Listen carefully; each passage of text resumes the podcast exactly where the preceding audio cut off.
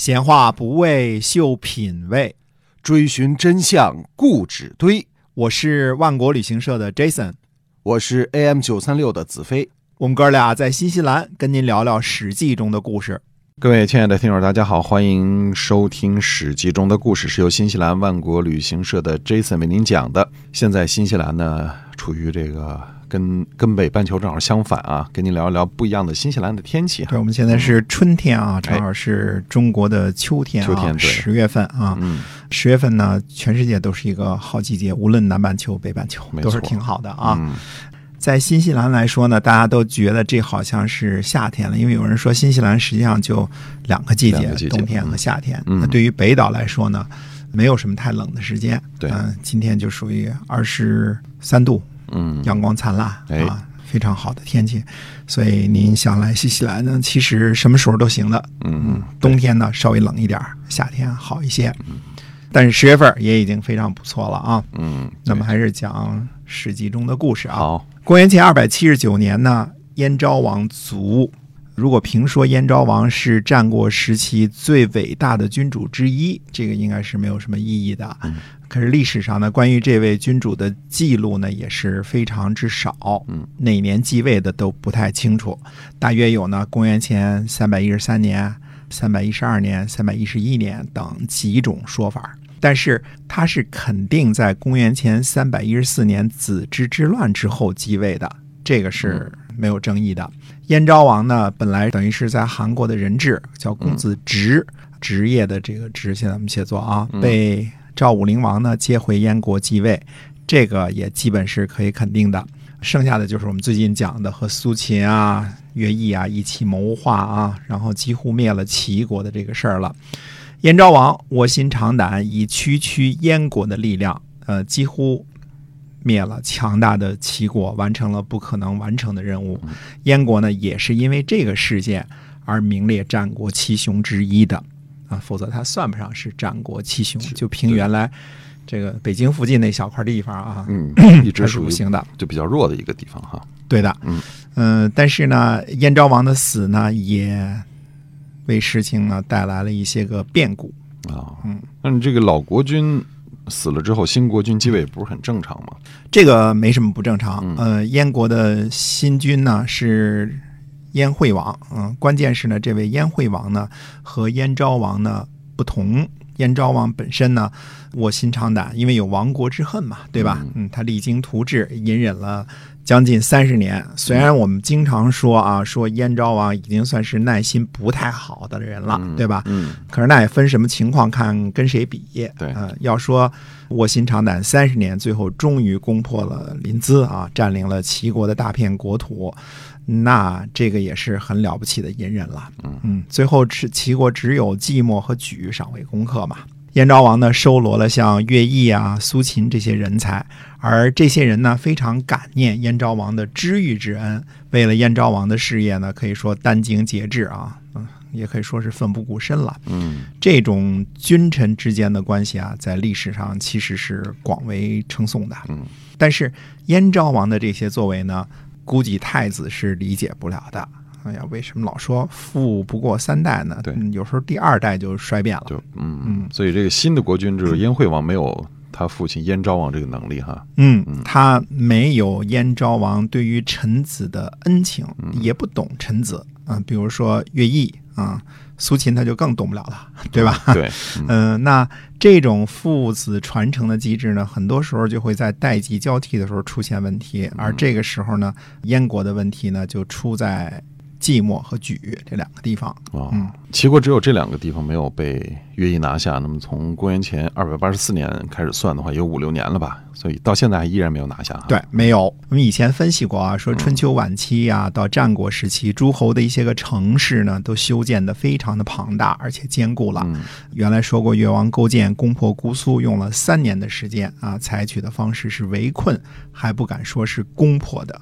嗯，大的城池之中呢，有河流、有田地、有工室、有居民区。啊，如果有足够的兵力把守的话呢，是很难被攻破的。我们以前说过啊，齐国的都城临淄就有差不多半个北京城那样大，就是二环以内的。我们说啊，哎那么寂寞呢，很可能是跟临淄不相上下的一座城市，哦，但是这个存疑。不是百分之百确定哈。是的，那么寂寞在什么地方呢？啊、寂寞呢位于今天山东青岛，青岛的寂寞区，嗯，好地方啊。我们对于古代的寂寞呢所知不多，这里呢应该是齐国攻破来国的之后来国的那个都城，因为濒临墨水而得名寂寞嘛。就是嗯，看齐国这名寂寞、临淄都跟大河有关系啊。对对对，那么寂寞呢，南倚崂山，东临黄海，地势平坦，又有墨水、秀水等河流。这里建立的城池呢，可以想象其坚固，地势是非常好的啊。齐国呢，七十多座城邑都被乐毅攻克了，只有寂寞和莒没有攻破。呃，那也可以说明呢，这里的城防之坚固。不过也有后来的文章记述过呢，说寂寞呢只不过是三里之城，五里之郭，没有太大的规模啊。哦就算我们算一算，就外城是五里，我们说过啊，这个古代的一里大约和现在四百零五米，大约啊。嗯，那么五里之郭呢，也就是现在话说四平方公里，啊，连连临淄的四分之一都不到。嗯嗯，对吧？那么另一个比较呢，就是说，差不多是现在我们存有明代的西安古城古城墙嗯啊，差不多是那个古城墙内呢一半的面积还要小一些。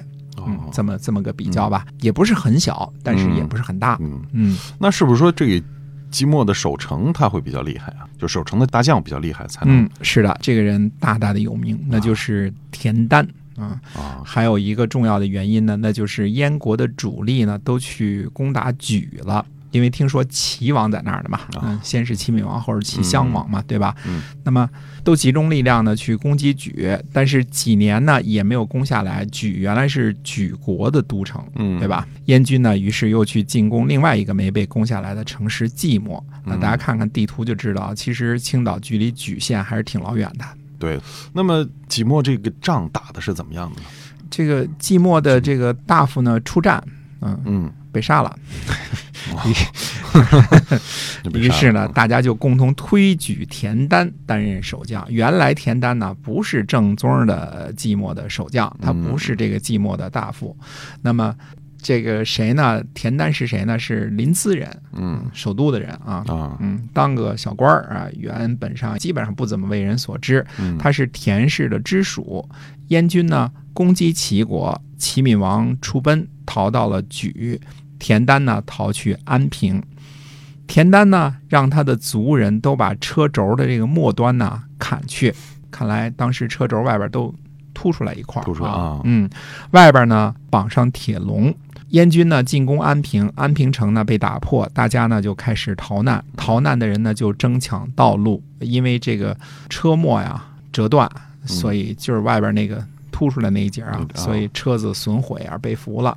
哎，唯独田丹的族人，因为在车末上呢绑了一些个铁笼，所以就逃脱了。啊呃，这可以想见啊，因为他的车轴不会被撞击，所以车轴也不会折，是吧？车啊轴啊，车轴一折，这那肯定就被被俘虏了吧。如果大家都争路的时候，那就车都挤在一块儿了，是吧？嗯你外边车轴突出一块儿，那就很容易碰到，碰到可能把车轴给碰折了。没错，他把这末端呢给砍掉了，砍掉了之后呢，然后就把这个绑上铁笼，那儿挤碰的时候他就挤不倒嘛。嗯，哎，所以这个原因呢，他的族人都没事儿，都没有被俘，逃出去了。那么大家就说呢，说安平之战啊，田丹的族人得以逃脱，他懂兵，嗯所以就推举他做了将军。啊哦，那么田丹是怎么防守寂寞的呢？嗯，这个有意思。我们看看啊，田丹呢，听说呢，这燕国有新君继位啊，嗯他跟乐毅之间的关系呢，可能并不是很好。于是呢，他就使了一招叫反间计。他让人宣称啊，说齐王已死，齐国呢未被攻下的城市只有两座。嗯，那么乐毅呢，害怕害怕被杀，所以不敢回去。就以伐齐为借口，实际上呢是想带着兵呢在齐国自己称王，因为齐国人呢还没有安抚好呢，所以就慢慢的围攻寂寞，这样慢点嘛，才能成自己的事儿对。其实呢，齐国人就害怕燕国呢派其他的将领来带兵，那寂寞呢就完蛋了，嗯，就放了这么一个谣言。那么田丹散布这个谣言，燕惠王会听吗？你仔细听听呢，其实田丹这个谣言编造的是很有水平的。嗯嗯，那么齐国大破，七十余城都被占领，唯独莒和寂寞未下，这是事实。无论是什么原因，五年多了，呃，这两个城池就是没被打破。我们说，在战国末期啊，因为这些城池修得非常的坚固，在冷兵器时代啊，它攻城不是必破的啊，这其中可能有多种原因。我们说了啊，城市里边可能有田。有田就不会缺粮，嗯，有水，那围困呢你也解决不了问题，也不可能有那么大的兵力，整个把这个城都包围的死死的，对吧？嗯，嗯那田丹这个谣言呢，他制造了一个阴谋论，把城池不被攻破的这个原因呢，归结到了乐毅身上，那说他呢是想自己呢在齐国称王，只是呢人民还没有归附，就拖延时间而已。嗯，因为田丹知道啊。这种小道消息的阴谋论呐，捕风捉影啊，嗯，但是会不胫而走的。哎，果然，燕惠王派齐杰代替了乐毅，乐毅呢逃跑去了赵国，所以田丹的反间计是非常成功的啊，把燕国最牛的将军给换掉了啊。乐毅跑了哈，嗯，所以这感觉燕国有点不妙了，这不是正中齐国人的下怀吗？哎，是啊，所以说，呃，拿破仑说过，说一定不要做敌人期望你做的事情，嗯，就是因为这是敌人期望你做的，对，没有什么原因啊。那么。兵这个字儿呢，就不只是舞刀弄枪，它其中包括很多的阴谋诡计啊。兵者，诡道也啊。反间计呢，就是《孙子兵法》十三篇当中的一篇，就专门讲这个用奸的事儿啊，怎么用奸啊。后来我们现在到发展到无间道啊，对吧？啊，那么看看这个寂寞的前途到底如何呢？那我们且听下回分解。好的。那么，我们的节目是由新西兰万国旅行社的 Jason 为您讲的。我们在下次同一个节目中再见，再见。